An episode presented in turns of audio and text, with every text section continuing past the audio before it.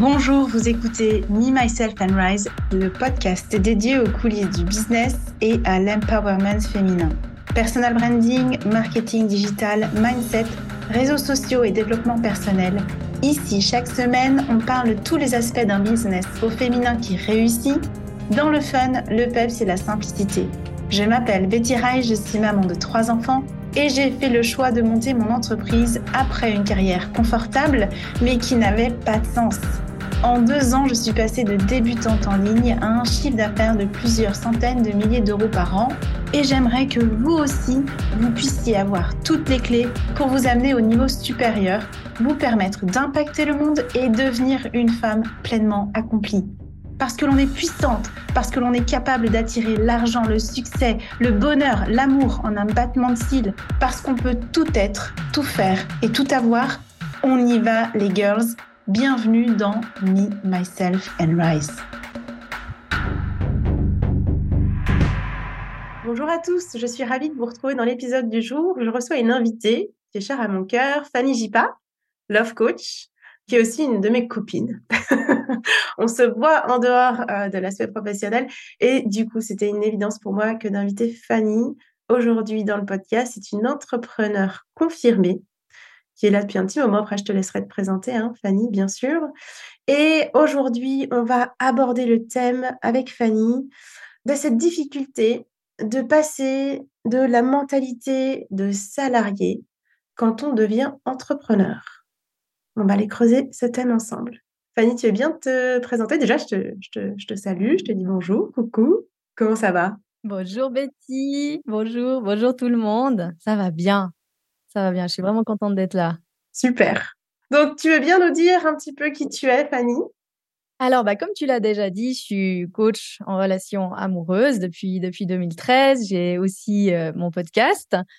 Et ça fait, euh, ouais, ça fait un petit moment que, que je me suis lancée. Et par rapport au thème d'aujourd'hui, bah, je dirais que je me suis lancée en 2013, mais ça m'a mis quand même quelques années pour, mmh. euh, pour réellement démarrer. Et l'amour a été toujours un sujet qui, qui m'a passionnée parce que moi-même, j'ai voulu répondre à une question qui était de comment vivre une relation amoureuse épanouie. Et j'ai eu des relations tumultueuses, j'ai même traversé huit ans de célibat. Mmh Donc, j'ai creusé le sujet en long, en large et en travers. Et aujourd'hui, j'aide mes clientes à rencontrer la personne qui leur correspond et aussi changer leur schéma parce que je trouve que c'est vraiment un, changement de schéma parce que mes clientes, euh, elles ont déjà en 30, 40, 50 ans, elles ont déjà parfois même euh, eu une famille, divorcé, euh, des relations qui ont duré et elles veulent vraiment avoir une, dynamique de relation différente. Donc c'est ça que je leur enseigne à travers mon programme Change ton schéma amoureux. C'est une belle mission et je pense que on en a besoin aujourd'hui. Hein.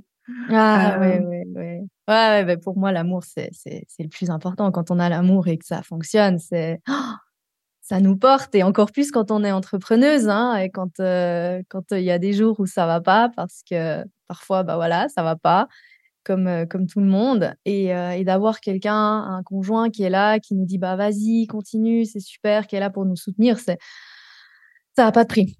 Mmh c'est la base, c'est la base ça nous aide énormément, effectivement. Yes, alors aujourd'hui, on va pas parler de cet aspect-là, de, de, ce que tu fais. On va aller se focaliser sur cette thématique de changement de mentalité. Et je pense que pour euh, certains et certaines euh, d'entre vous qui nous écoutent et qui se lancent peut-être dans l'entrepreneuriat, c'est peut-être quelque chose que vous êtes en train de vivre aujourd'hui sans vraiment vous en rendre compte. Et c'était vraiment l'opportunité de ouvrir les yeux, peut-être, de vous ouvrir les yeux sur le changement qui s'opère entre la personne qu'on est en fait quand on est salarié, certains réflexes, certaines façons d'être, de faire, la mise en place des actions quand on voilà, on appartient à un cadre euh, peut-être sécurisant, euh, l'entreprise, etc. à cette posture d'entrepreneur où il y a beaucoup, beaucoup de situations, Fanny, je pense que tu es d'accord avec moi, où on se dirige tout seul. Oui. On se retrouve un petit peu face à nous-mêmes. Exactement. Donc c'est un énorme pont en fait qu'on est en train de, de, vivre quand on fait ce passage-là. Et, du coup, qu'est-ce qui fait que ce thème euh, te tient à cœur et puis euh, qu'on a, on a choisi euh, d'aborder ce thème-là aujourd'hui en particulier? Parce que j'ai dû personnellement faire un énorme travail. Donc, je me, tout simplement, je me suis fait coacher hein, pour changer mon état d'esprit parce que, parce que voilà, je me suis reconvertie.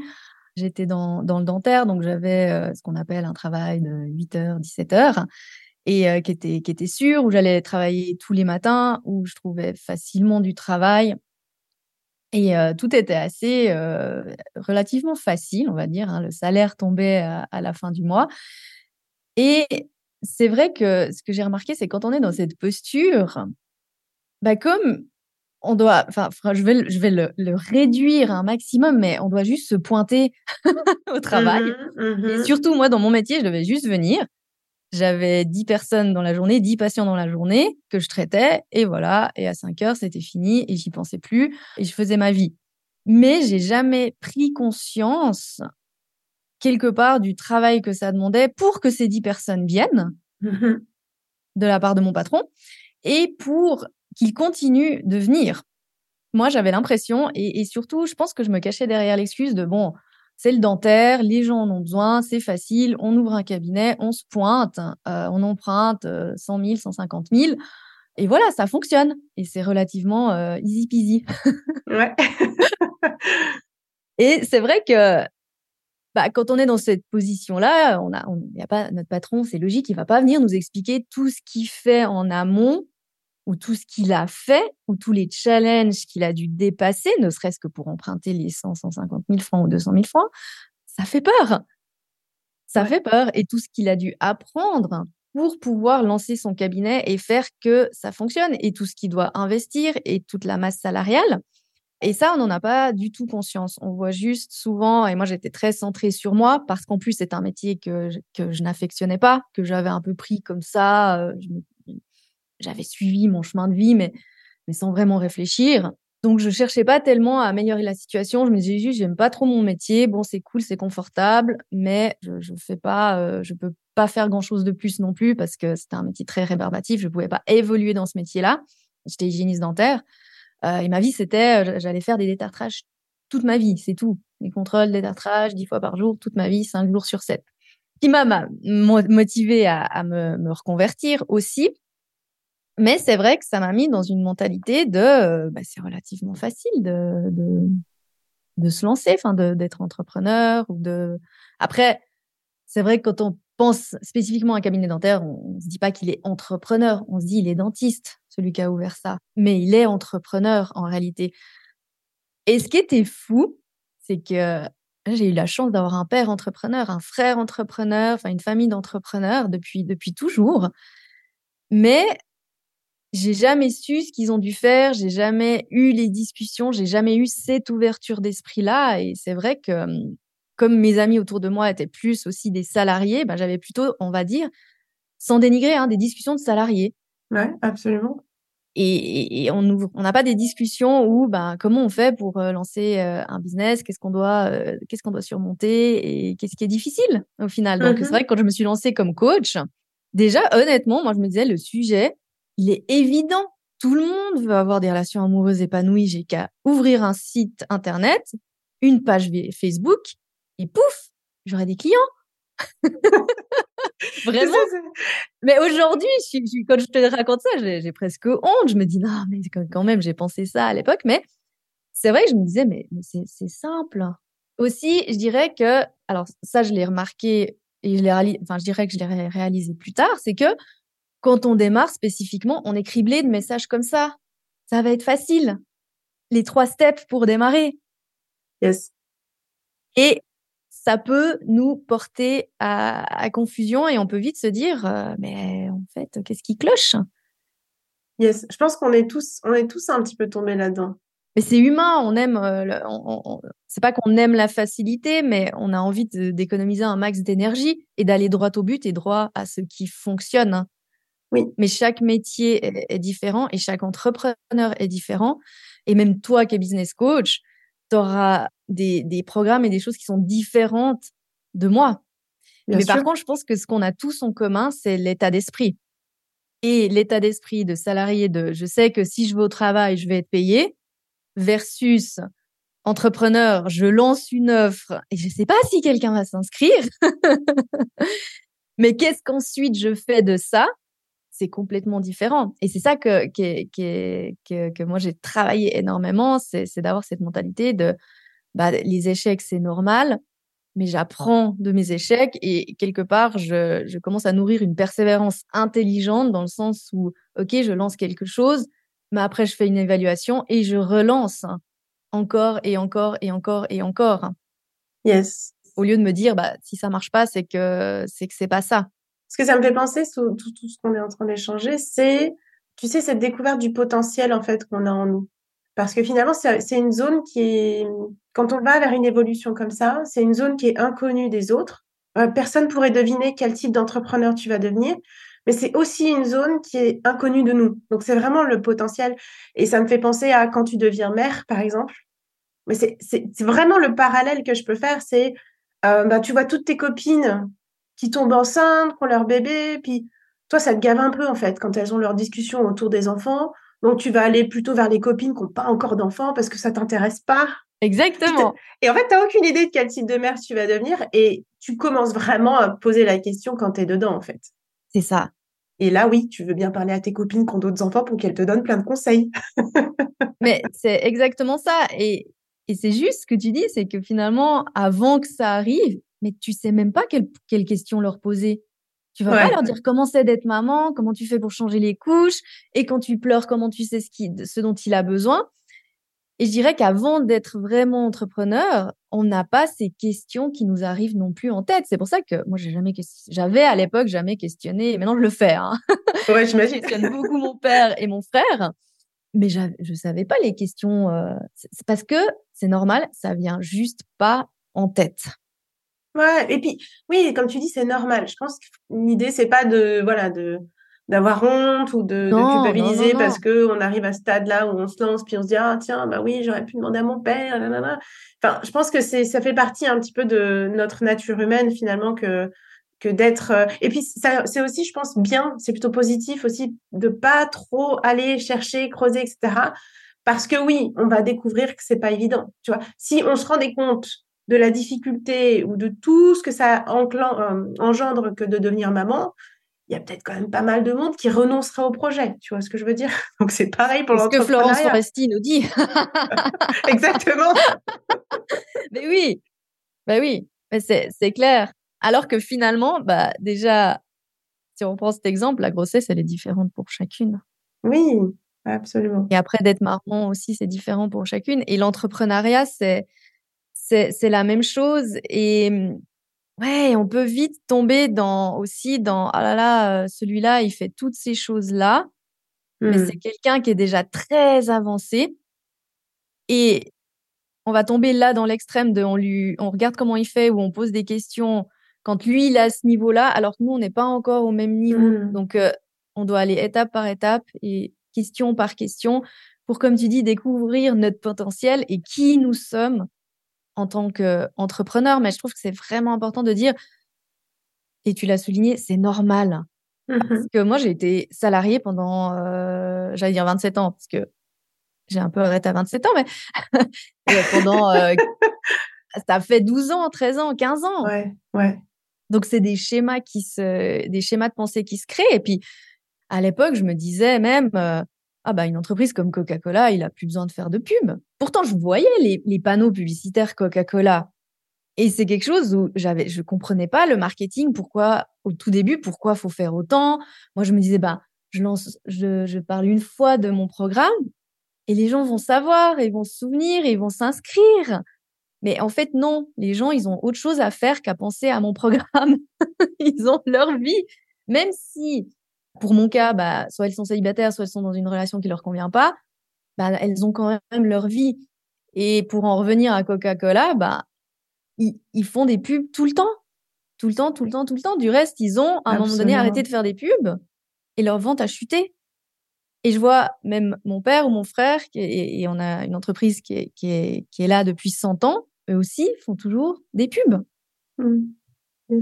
Ça fait partie, en fait, ça fait partie de et on, est là et on peut vous proposer ça. Ça m'a fait penser, tu dernièrement, quand je pense au lancement, je me suis mise à la place de ces chanteuses internationales, qui sont hyper connues. Et en fait, je me disais, nous, on n'imagine pas, mais on peut quand même se dire qu'à chaque fois qu'elle lance une nouvelle idée dans le monde, tu sais, genre un nouveau disque, une nouvelle chanson, probablement elle vivent la même chose que nous quand on est en train de lancer nos propres produits, tu vois. Est-ce que ça va fonctionner? La même chose. Ouais, tu vois, est-ce que le public, comment va le public va accueillir ça, etc. Et puis c'est vrai que malgré une, une réputation comme mondialement connue, si elle ne parle pas du fait qu'il y a une nouvelle chanson qui sort, bah forcément il y a moins d'écoute, il y a moins de ventes, il y a moins de. Donc même Beyoncé qui fait un concert, elle va aller l'annoncer quelque part elle va en parler. Quelqu'un va en parler. Autrement, si on n'est pas au courant de où ça se passe, quand et où est-ce que tu peux acheter les tickets, il n'y a personne qui va y aller. Tu vois ce que je veux dire Donc, en fait, toutes les entreprises, même les artistes, ont besoin de passer à travers, ben, comme tu le disais, hein, ce truc de la pub ou de la promotion ou de mettre en avant ses produits, etc. Donc, oui, les gens ne nous attendent pas. Je pense que ça, c'est un gros point dans notre mentalité qui va évoluer, en fait, quand on devient entrepreneur. Les gens ne nous attendent pas. Ils ne nous attendent pas et ils ont beau être sur les réseaux relativement souvent, ils voient plein d'autres messages aussi, plein d'autres choses. Ils regardent pas mal d'autres choses. C'est tout. Donc, euh, c'est vrai que, ouais, on n'imagine pas toutes les étapes. Et je trouve que c'est chouette de réaliser ça parce que on peut vite tomber dans mon offre ne marche pas ou je ne suis pas assez douée ou je fais quelque chose de faux. Et en fait, le plus souvent, c'est qu'on l'a juste pas fait assez souvent.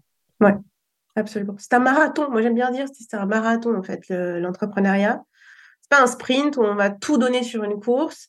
Et puis après, on arrive au bout de la course, on est tellement essoufflé, puis on dit, bah, tu sais quoi, je vais laisser tomber, en fait, parce que c'était trop dur, trop fatigant, puis il n'y a pas eu de résultat, puis je suis pas arrivée la première, je comprends pas, etc.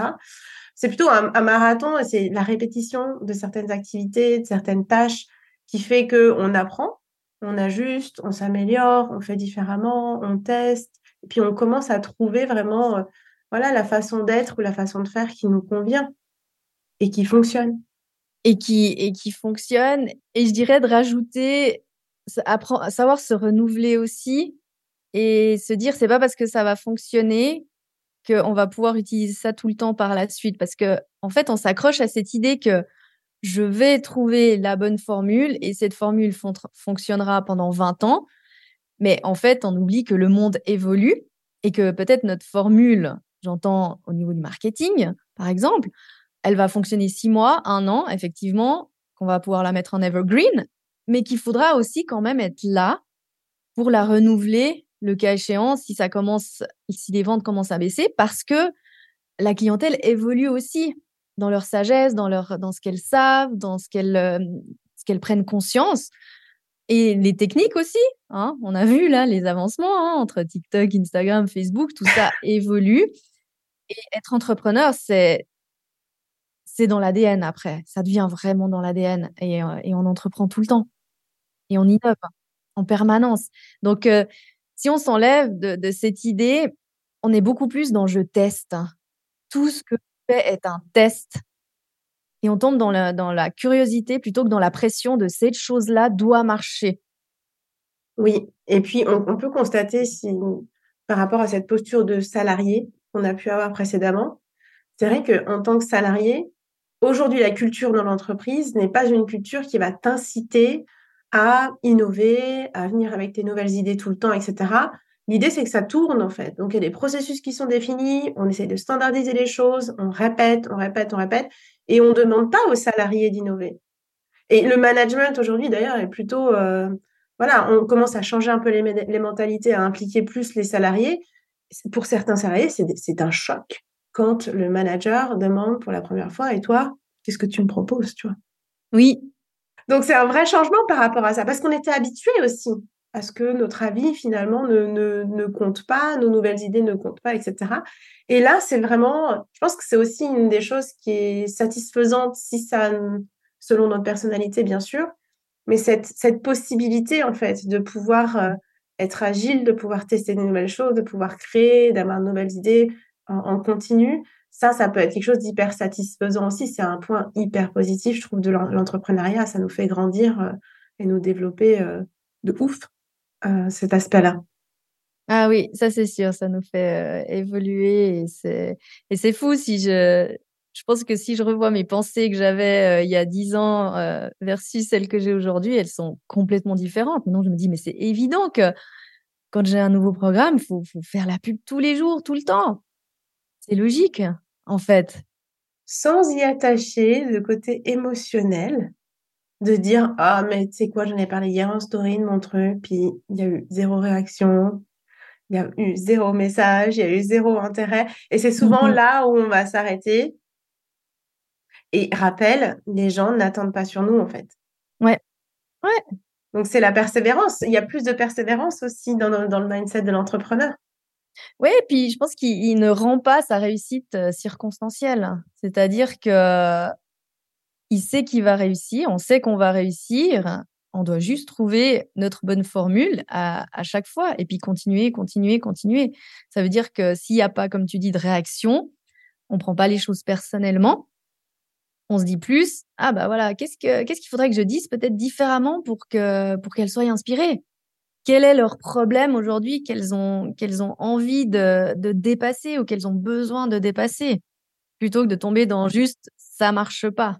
Et qu'est-ce qui fonctionne aussi déjà pour nous? Que ça, on a, on a aussi tendance à oublier qu'il y a, euh, bah, il y a des, il y a peut-être même des, des, voilà, des posts, des publications où euh, bah, il y a eu beaucoup de choses qui se sont passées. Les gens, ils ont adoré. Et puis souvent, on le fait une fois, puis on laisse de côté. Alors qu'en réalité, les gens nous envoient plein de signaux, genre ça c'est cool, ça je kiffe, ça j'aime, ça j'en veux plus. Donc donner aussi plus bah, potentiellement aux clients par rapport à ce qu'ils veulent, par rapport à leurs attentes. Et c'est pour ça que ceux qui sont des sphères de réussite, ceux qui font, on va dire, des, des, millions, ils évaluent, ils font des évaluations. Voilà, qu'est-ce qui a fonctionné cette semaine? Qu'est-ce qui a fonctionné dans ce poste-là? Quel support a fonctionné? Et ça, en fait, je dirais que c'est le travail difficile à faire, c'est d'évaluer parce que c'est pas sexy. C'est pas sexy. Et au début, on doit évaluer nous-mêmes. Alors, à la longue, ben, on peut engager des gens qui évaluent pour nous ce genre de choses. Mais c'est vrai qu'au début, comme tu dis, on doit évaluer, voilà, quel poste a marché, qu'est-ce qui a résonné avec, euh, avec ma niche, avec ma, ma clientèle. Et qu'est-ce que moi aussi j'aime partager? Parce que si c'est se forcer à être, euh, alors je veux dire être sur TikTok parce que maintenant c'est la mode de TikTok et puis qu'on n'a aucune envie d'aller dessus, bah ça va pas être terrible non plus parce qu'après on est entrepreneur, pas uniquement pour faire tout ce qu'on aime, hein, parce qu'on est clair qu'il y a des, y y a des choses qui seront moins sympas à faire que d'autres, ça c'est sûr. Mais il faut pas tomber non plus dans il faut faire ça parce que c'est la mode. Et qu'est-ce qui me va à moi aussi? Parce que pourquoi? Parce qu'on aura plus de plaisir à le faire et plus de motivation. Moi, je, dis de temps en temps à mes clientes euh, que une des plus grandes qualités de l'entrepreneur, c'est l'égoïsme. Tu sais qu'on est comme la première personne à satisfaire dans notre business. C'est comme tu dis, hein, si on commence à suivre les tendances, on peut le faire en fait, c'est tout à fait possible. À un moment donné, on va s'éteindre, on va s'ennuyer, on va justement être moins créatif. Voilà, il y a un truc qui va un peu tomber à plat. Donc, c'est mm-hmm. de revenir en fait à soi et de se dire, bah, finalement, euh, moi, par rapport à toutes ces tendances, quelle, est la tendance que j'ai que j'ai envie de qui, enfin, qui me fait kiffer? Ou peut-être, est-ce que j'ai envie de créer ma propre tendance? Ça, c'est une possibilité aussi. Exactement. Et c'est un doux mélange, en fait, entre ce qui, quand même, la logique de ce qui fonctionne versus euh, qu'est-ce qui fonctionne pour moi. Mmh ouais, c'est un équilibre entre les deux. Et c'est vrai que je me souviens qu'au tout début, alors, je posais des questions que je vais dire très basiques parce qu'on a des questions différentes suivant dans quelle étape de l'entrepreneuriat on est. Mais ma question à mon papa, c'était euh, comment t'as fait? Comment t'as fait? Et il me disait toujours Mais moi, j'aime ce que je fais. En fait, j'ai plaisir à aller travailler. Et moi, j'ai associé ça à l'époque à ah, alors il faut que tout ce que je fasse me fasse plaisir. Et comme il y avait des choses qui me faisaient pas forcément plaisir au tout début, bah poster c'était difficile parce qu'au début, oui, je, postais, il y avait de la joie de poster, mais après, c'était vite, euh, j'ai pas, j'ai pas assez de hum, créativité pour poster tous les jours, j'ai pas assez d'imagination, j'ai pas assez de sujets. Et, au final, à force de le faire, bah, c'est devenu naturel et c'est, aussi un, plaisir. Mais il y a quand même des fois, et on ne doit pas l'oublier, il y a des, y a des difficultés. Et c'est pas parce que c'est difficile ou que ça ne fonctionne pas qu'on n'est pas sur le bon chemin. Moi, je trouve aujourd'hui, alors c'est mon expérience, hein, mais que quand j'ai une idée et que ça devient difficile, je me dis ah ouais, là je vais dépasser un cap et là je vais évoluer. Ouais, souvent c'est là où on sort de la zone de confort et puis ben oui, on n'aime pas, hein, notre cerveau il aime pas. Hein. Notre cerveau il n'aime pas consommer plus de sucre, donc euh, la mentalité de salarié, euh, c'est vrai que c'est plus facile en fait de répéter puis d'avoir le même job pendant des années bah oui. Parce que, ça consomme moins de sucre, ton cerveau est là, ouais, ok, c'est cool. L'entrepreneuriat, c'est une autre affaire. c'est une autre affaire. Et puis, je pense aussi, pour parler de mentalité de, de salarié versus entrepreneur, ce qui pour moi au début était un peu confus, c'était que je, je, lisais ou j'étais amenée à lire beaucoup de, de messages de euh, il faut pas trop bosser, euh, les gens, le regret numéro un, c'est j'ai trop travaillé dans ma vie. Euh, don't hustle, si, euh, si on regarde chez les Américains. Et en fait, j'avais envie de faire des choses, mais j'avais en même temps cette retenue de mais il faut pas que je travaille trop, sinon je vais me brûler les ailes, sinon je vais être en burn-out, sinon ce sera pas dans mon juste. Et, et ce qui s'est passé, c'est que vraiment j'avais ce doute de, ça me mettait encore plus dans le doute de est-ce que je fais juste? Ou est-ce que cette action-là, elle n'est pas inutile et je pourrais l'enlever?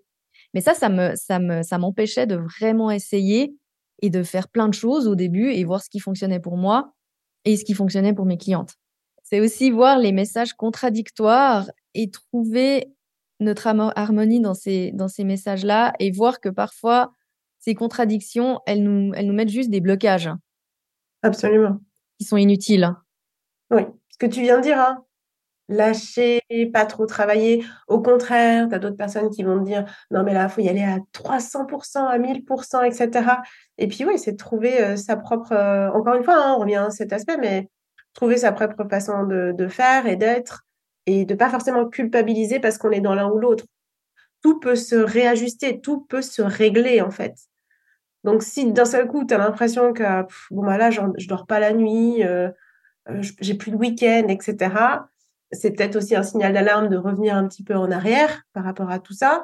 Et puis si au contraire, tu es tout le temps en train de, regarder Netflix et qu'il se passe rien dans ton business, c'est peut-être le moment d'éteindre la, enfin, de, stopper puis d'appuyer sur la télécommande et dire OK, je vais maintenant me mettre en action et puis créer des choses pour mon business et y aller. C'est un peu entre les deux. On est d'accord, la vérité est toujours un peu dans cet équilibre en réalité.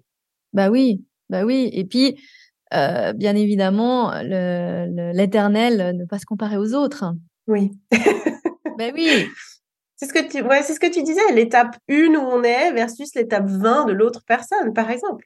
C'est ça. Et souvent, on va se comparer avec des, avec des business qui ont 20, 30, 40 employés. Et c'est impossible, en fait, de faire le, de, de, de mettre en place le même montant de travail qu'eux parce qu'ils sont 20 ou 30. Ça va être chaud en tout cas. Ça va, ça va être chaud. Donc c'est vrai que il faut comparer ce qui est comparable et, et aussi on a tous une rapidité différente. Je sais pas, moi peut-être je vais écrire un post en, en 30 minutes, toi en 15 minutes et c'est OK. Yes. Et c'est OK. Et c'est, et c'est ça le, le, le but, c'est de trouver notre rythme qui va pas nous griller sur, euh, sur 5 ou 10 ans. Yes.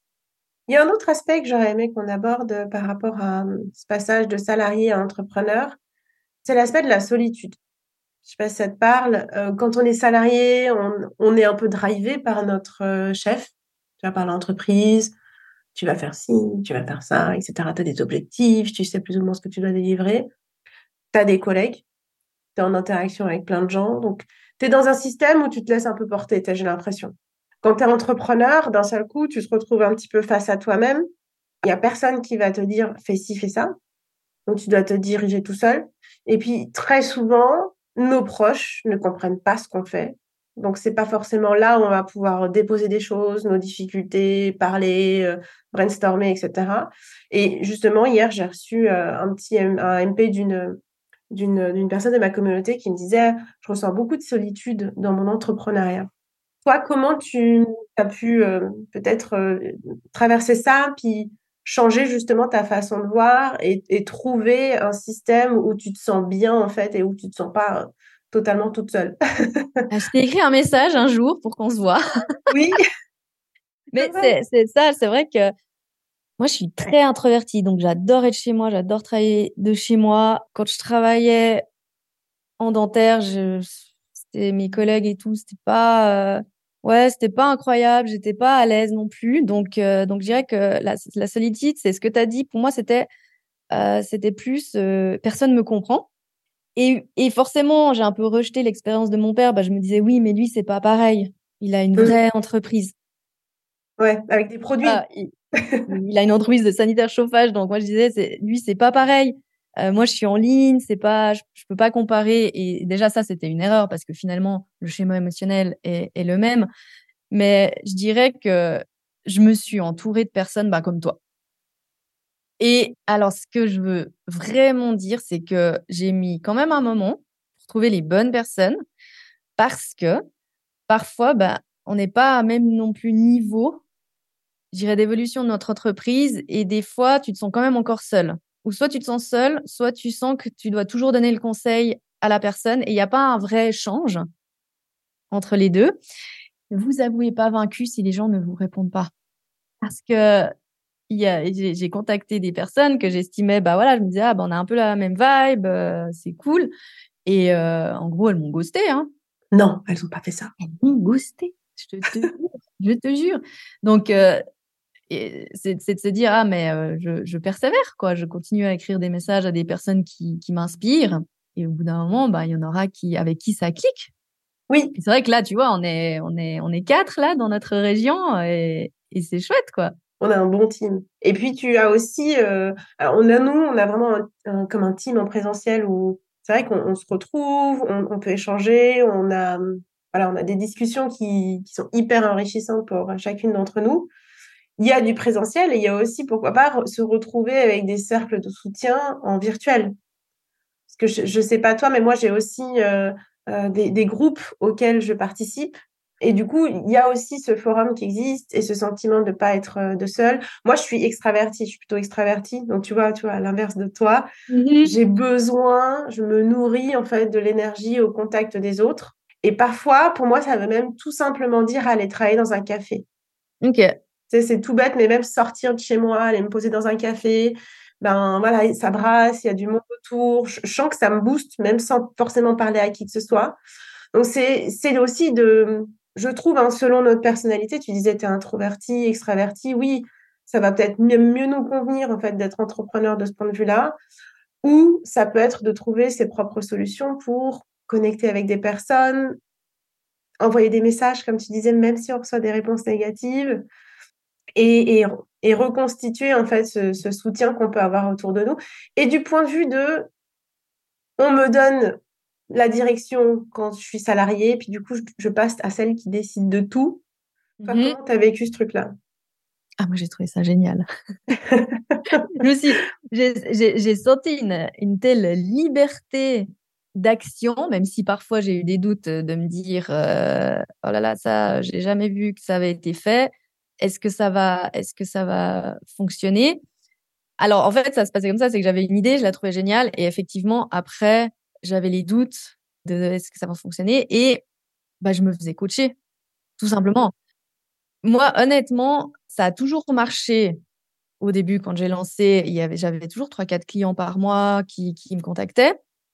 Mais vraiment, ça a décollé quand j'ai commencé à me faire coacher et aller dans des masterminds, aller euh, dans des endroits, je dirais, euh, où il y a des gens qui sont passés par là et qui peuvent, euh, qui peuvent m'aiguiller sur mon état d'esprit et sur mes blocages ça a été ça quelque part, c'est d'accepter, ben je me je me fais aider parce que si si j'en revenais à mon à mon père, il a il a fait un brevet pour apprendre tout ça, comment gérer une entreprise?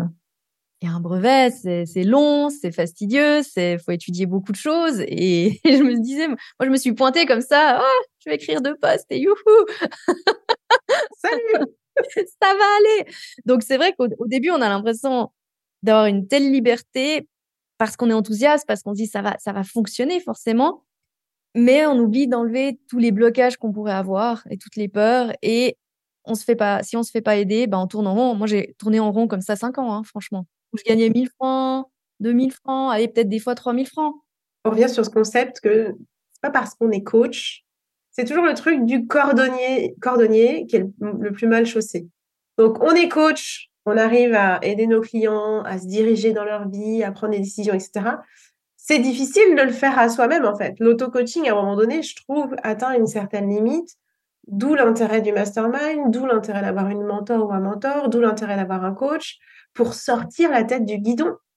Ah ouais, mais, mais t'as pointé le truc. C'est, c'est, moi, j'avais totalement cette pensée. C'est, je suis coach, je suis. Alors, j'avais pas une espèce de condescendance, mais c'était plus, je suis censée savoir. Ouais. Mais non. c'est assez ouf. Parce que notre esprit crée le problème ou crée les propres, nos propres, ses propres blocages. Donc, euh, il faut quelqu'un qui a une autre ouverture pour nous dire, ah, mais non, mais là, tu peux peut-être faire comme ça. Parce qu'effectivement, l'auto-coaching, il a ses limites. Et en plus, on peut s'auto-coacher donc soi-même et bah, effectivement, on trouve pas la porte de sortie. Et des fois, on s'auto, on se coach avec d'autres personnes qui sont à même niveau et qui ont les mêmes blocages. Genre, euh, avec qui tu as fait ton école de coaching, bah non. c'est cool, c'est des discussions sympas, mais ça a ses limites. Mmh ça a vraiment ses limites. Et, et de nouveau, ce qu'on ne sait pas, c'est que les entrepreneurs, ils avaient un mentor. Oui. Mon père avait son père et mon frère a mon père. juste ça, par exemple. On passait par les mêmes étapes. Donc, ils peuvent les, les, aiguiller. C'est très peu communiqué, en fait. C'est très peu répandu. Mais l'être humain n'aime pas demander de l'aide. On aime avoir cette illusion qu'on peut se débrouiller seul. C'est pour ça qu'on fait tous des crises d'adolescence. Oui, pour se détacher, justement. Hein? Et c'est rigolo ce que tu dis sur la crise d'adolescence, parce que j'ai observé que dans notre parcours dans l'entrepreneuriat, il y a un moment donné où, comme on le disait, hein, on va observer les gens, on va se comparer, on va essayer de reproduire les choses qu'on voit, puis il va y avoir comme une crise d'adolescence de oui, mais je veux retrouver ma propre façon, ma propre vérité, etc. Puis je pense, tu vois, il y a ce moment de crise d'adolescence, puis il va y avoir un moment de maturité qui revient, qui dit, OK, alors, je veux pas reproduire ce que les autres font. En même temps, toute seule, c'est un peu compliqué. Donc, j'ai quand même besoin de quelqu'un. C'est hyper drôle de faire ce parallèle-là, je trouve. Donc, c'est, ça peut être intéressant pour vous aussi d'observer dans quelle phase vous êtes. Est-ce que vous êtes plutôt dans la phase de l'enfance, de l'entrepreneuriat, l'adolescence, ou est-ce que vous avez basculé sur l'adulte, euh, voilà, qui, est stabilisé? Et je, je veux rebondir sur ce que tu as dit. On regarde ce que font les autres et on modèle. Mais ça aussi, ça peut être je dirais pas une erreur, mais il nous manque des paramètres.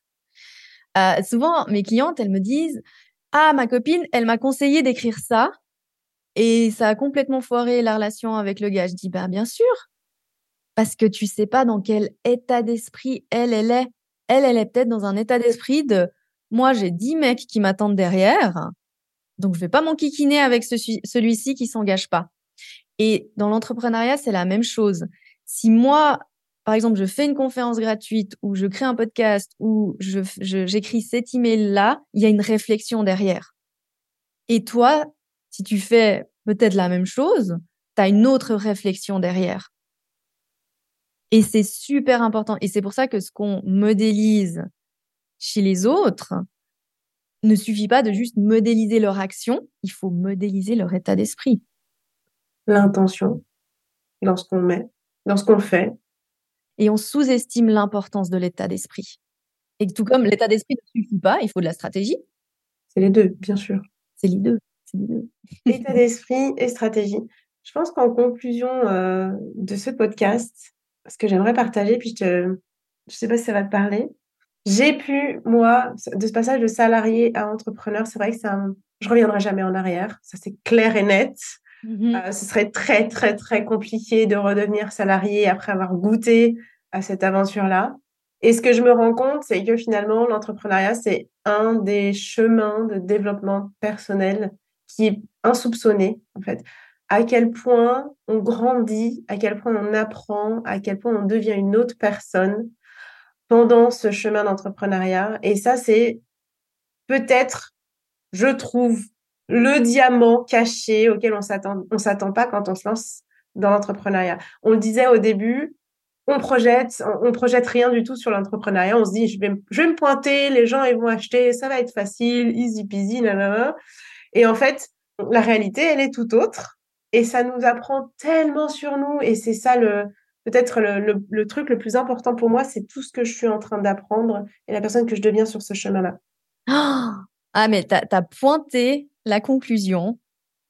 Parce que au début, moi, j'étais très attachée au résultat. C'est-à-dire, je vais me lancer, je vais gagner des sous, je vais me sentir libre, je serai heureuse, ça va être génial, j'aurai plein de clientes, ça va être cool. Et aujourd'hui, je dirais que ce qui me motive le plus, c'est cette évolution. C'est de savoir, ah tiens, de quoi je suis vraiment capable. Et ça, ça, il y a une émotion qui traverse tout le corps. Moi, je trouve ça, c'est hyper enthousiasmant. Frisson. yes. Alors, on va gentiment clôturer cet épisode. Fanny, je te remercie infiniment pour cette discussion. Comme d'habitude, c'est passionnant. Avec plaisir. Merci à toi. J'invite à aller découvrir le profil de Fanny que vous trouverez dans la vignette de cet épisode. Donc Fanny, encore une fois, Fanny Chipa, Love Coach, qui vous aide à changer vos schémas amoureux et on l'espère à trouver l'amour de votre vie ou en tout cas d'avoir une relation qui soit la plus belle possible. Je te souhaite une très très belle journée, Fanny. Merci à toi aussi. Et je te dis à bientôt. À bientôt. Ciao. Merci pour ton écoute. J'espère que cet épisode t'a plu. Si tu te sens prête à passer à ton prochain niveau dans ton business, que tu souhaites changer de posture, que tu veux prendre ou reprendre confiance en toi et ta valeur, si tu es prête à endosser l'identité de la femme qui est totalement inarrêtable, alors viens découvrir les différents accompagnements et programmes que je propose. Tu retrouveras les liens en note de ce podcast. Et si ce podcast te plaît ou t'a plu et que tu souhaites le soutenir, merci de t'abonner à la chaîne, de laisser une évaluation, de laisser un commentaire et de le partager. Et pour te remercier, je sélectionnerai chaque semaine un commentaire ou une question pour y répondre. Et n'oublie pas, tu es puissante, tu es capable d'attirer tout ce que tu veux, que ce soit l'argent, que ce soit le succès, le bonheur, l'amour, en abattement cils parce que tu peux tout être, tu peux tout faire et tu peux tout avoir. C'était Betty Rise pour Me, Myself and Rise.